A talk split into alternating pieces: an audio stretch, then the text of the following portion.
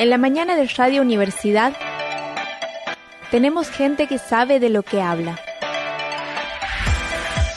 Escucha todos los días a nuestros columnistas especializados. Ahora, en Buenas Notas, la columna de deportes con Raúl Ninich. Muy buenos días, Raúl. ¿Cómo te va? Bienvenido. Hola, hola, hola, hola, hola. ¿Cómo están, chicos? ¿Cómo están? ¿Qué tal todo? Lo veo Claudio por ahí, Sergio, bueno.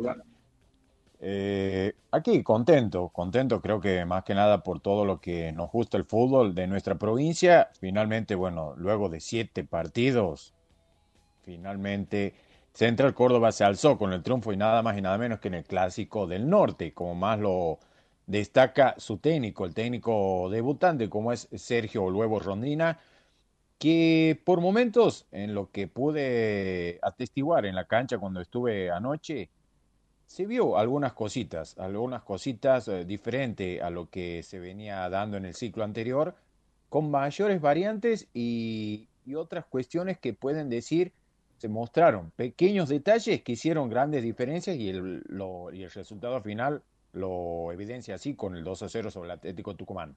¿En dónde? ¿En dónde notó esas diferencias? Eh, lo, ¿Dónde se lo notó? En el rendimiento, bueno, obviamente en el ánimo de los jugadores, pero a la hora del traslado de la pelota, en la comunicación que se dieron en protagonistas que muchas veces no se tomaban el rol como tal, caso de lo que es eh, Brochero, que ayer sí tuvo algunos, eh, algunas irregularidades, pero se lo vio más compenetrado, más eh, comprometido con lo que era el partido que necesitaba urgentemente Central Córdoba alzarse con los tres puntos, ¿no? ¿Qué les parece si escuchamos un poquito de la palabra del huevo Rondina tras lo que fue el partido 2 a 0 ante Atlético Tucumán? Lo escuchamos. Por el triunfo. Eh, la primera pregunta es de Gustavo Pereira, de Proyecto Fútbol. ¿Cuáles son las primeras sensaciones de, que les deja este debut? Y si es importante contar con distintas variantes en el banco. Las sensaciones de, alegría, arrancar como se arrancó, con, con lo que significa jugar el, Clásico del Norte, como, lo llaman. Eh, la verdad que bueno, muy contento verlos a los chicos, la alegría de tener en el vestuario, de volver al triunfo, la verdad que me pone muy contento. Y después sí, obviamente que tener variantes y jugadores que de mitad de cancha para adelante te dan soluciones es importantísimo. Pablo Bertorello, de Cable Express, más allá de los tres puntos, después de siete partidos sin ganar, ¿qué aspectos futbolísticos son los que rescatas de esta noche?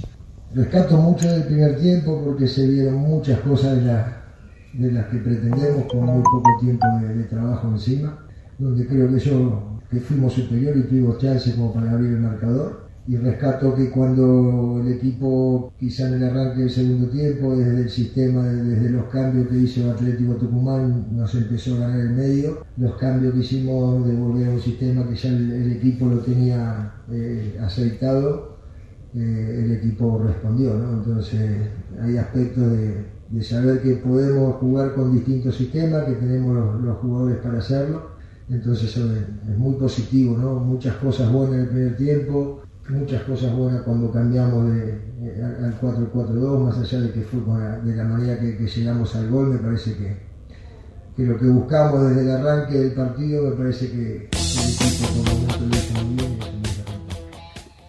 Escuchábamos entonces ahí eh, parte de la conferencia de prensa luego del partido de Sergio Rondina, que cumplió con esa cuestión futbolera, ¿no? Técnico que debuta gana.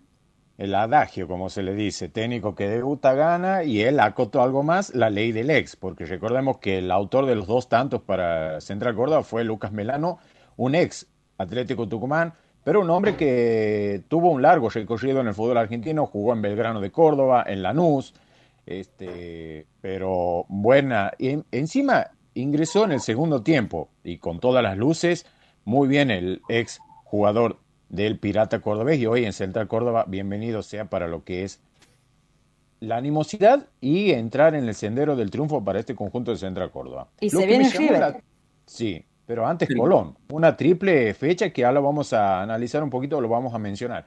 Pero este de Central Córdoba, como decíamos, ahora está con otros aires de cambio y lo que me llamó la atención en la conferencia es que se animó a decir algo totalmente distinto a lo que decía Colioni, jugadores de confianza, este, otras variantes, cuando el técnico cordobés decía algo que era un proyecto con sus limitaciones, acotado, totalmente diferentes los discursos, ¿no? No sé qué pensarán ustedes.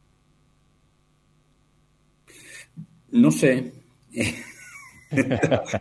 no recuerdo qué decía La verdad que no, no, no sabía que había dicho eso Coleoni y este, bueno, veremos. Me parece que habrá que esperar quizás eh, algunos partiditos más, ¿no? Claro, sí. Exactamente, exactamente. Pero eh, por ahí tuve la posibilidad de hablar con gente allegada al club y tuvo la, la particularidad de, de ver los, los, los entrenamientos de, a, cargo de Rondina y se veía otra, otro funcionamiento y sobre todo en el desmarque para conseguir variantes, como él lo decía en conferencia de prensa, a la hora de atacar al rival de turno. Y eso se puede ir viendo, puliendo, como dice Sergio, con el andar del campeonato en estas próximas fechas y en próxima fecha, como decía María Julia, River, pero antes, el domingo, estará jugando ante el último campeón del fútbol argentino, como es Colón de Santa Fe. ¿Qué partido?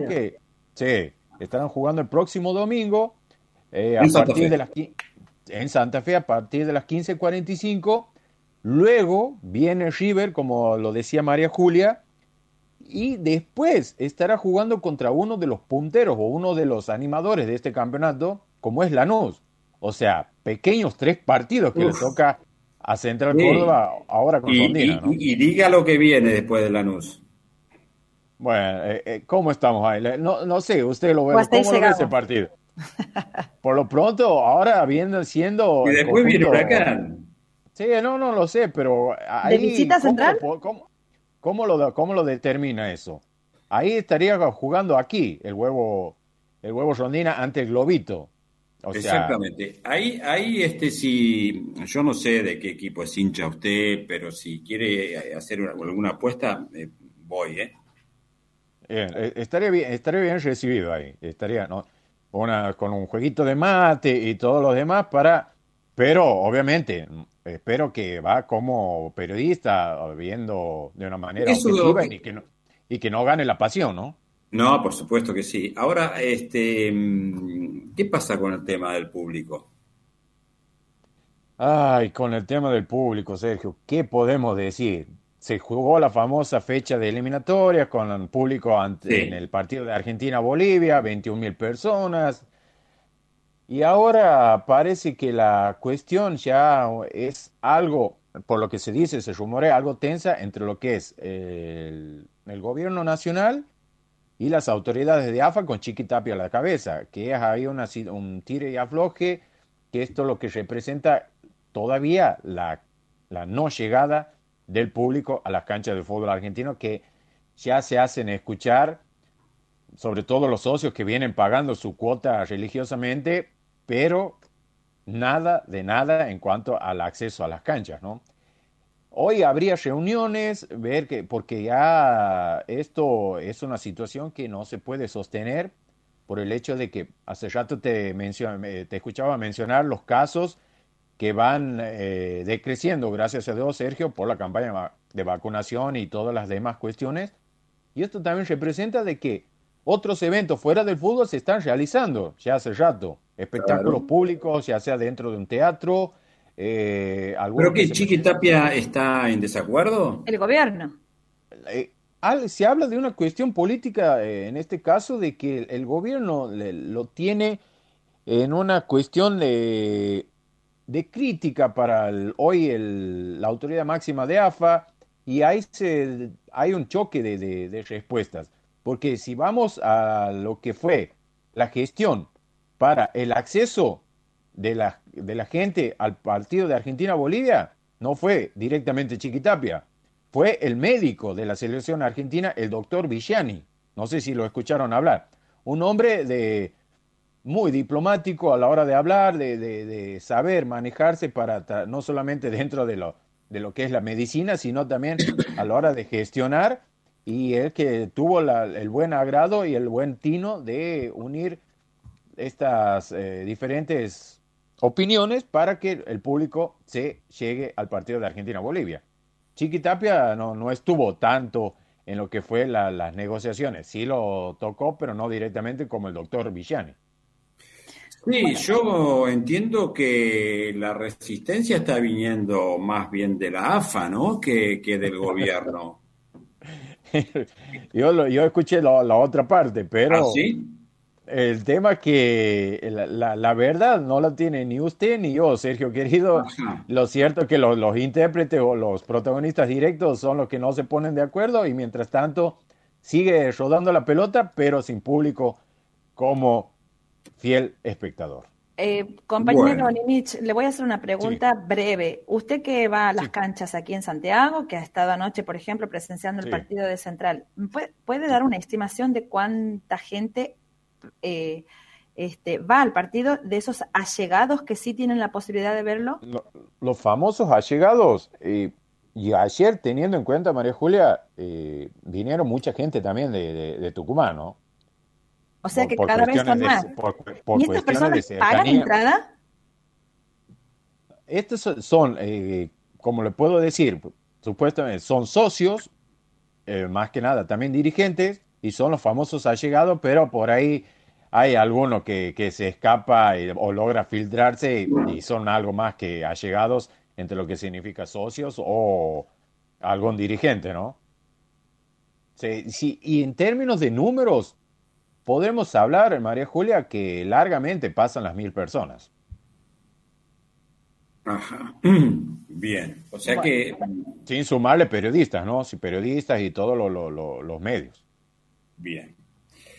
Em, otra pregunta, Raúl. Eh, ¿qué, ¿Qué se sabe sobre posibles partidos fuera de la agenda de Central, Güemes y Mitre? que se vayan a jugar aquí en el Estadio Único. Sí, eso ni hablar.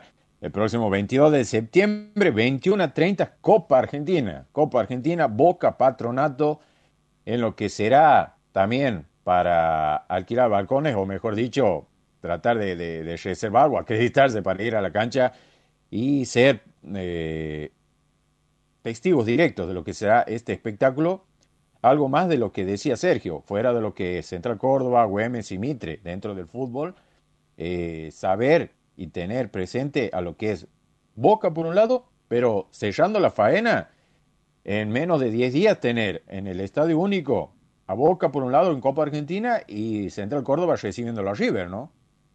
Sí, una agenda, y después viene y después viene Huracán, después viene Huracán. Boca que viene de empatar anoche con Defensa. Sí, en un partido flojito, flojito, con donde los, los cambios de batalla no, no estuvieron tan acertados, más cuando eh, salió el chico Molina, que era el hombre más criterioso y más claro a la hora de manejar el balón y tratar de llevar riesgo al arco rival Ahí donde bajó el volumen de juego, eh, para mi opinión, en el conjunto de Boca, ante un defensa y justicia que sigue manteniendo su identidad, pese a que cambia eh, jugadores, llegan nuevos, se trata de ajustar al presupuesto BKC en este caso, pero siempre es un equipo, el Halcón de Varela, que da pelea, da que hablar, no solamente en lo que es eh, en la defensa, sino también propone juego en la cancha donde se le presente, en este caso sí. la bombonera, ¿no?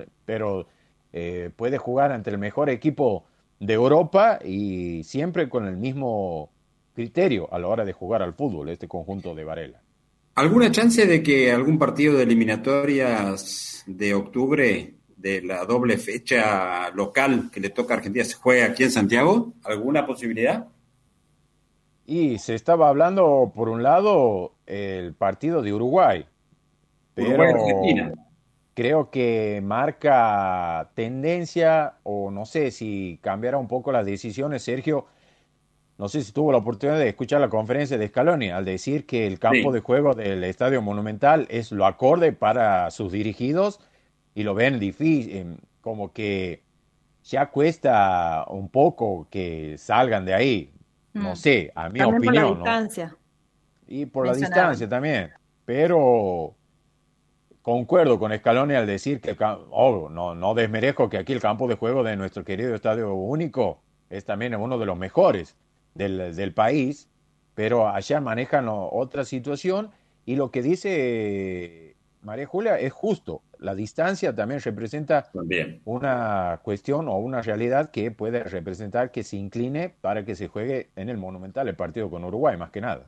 bueno, y los fanáticos de Messi lo podemos ver hoy a las 16.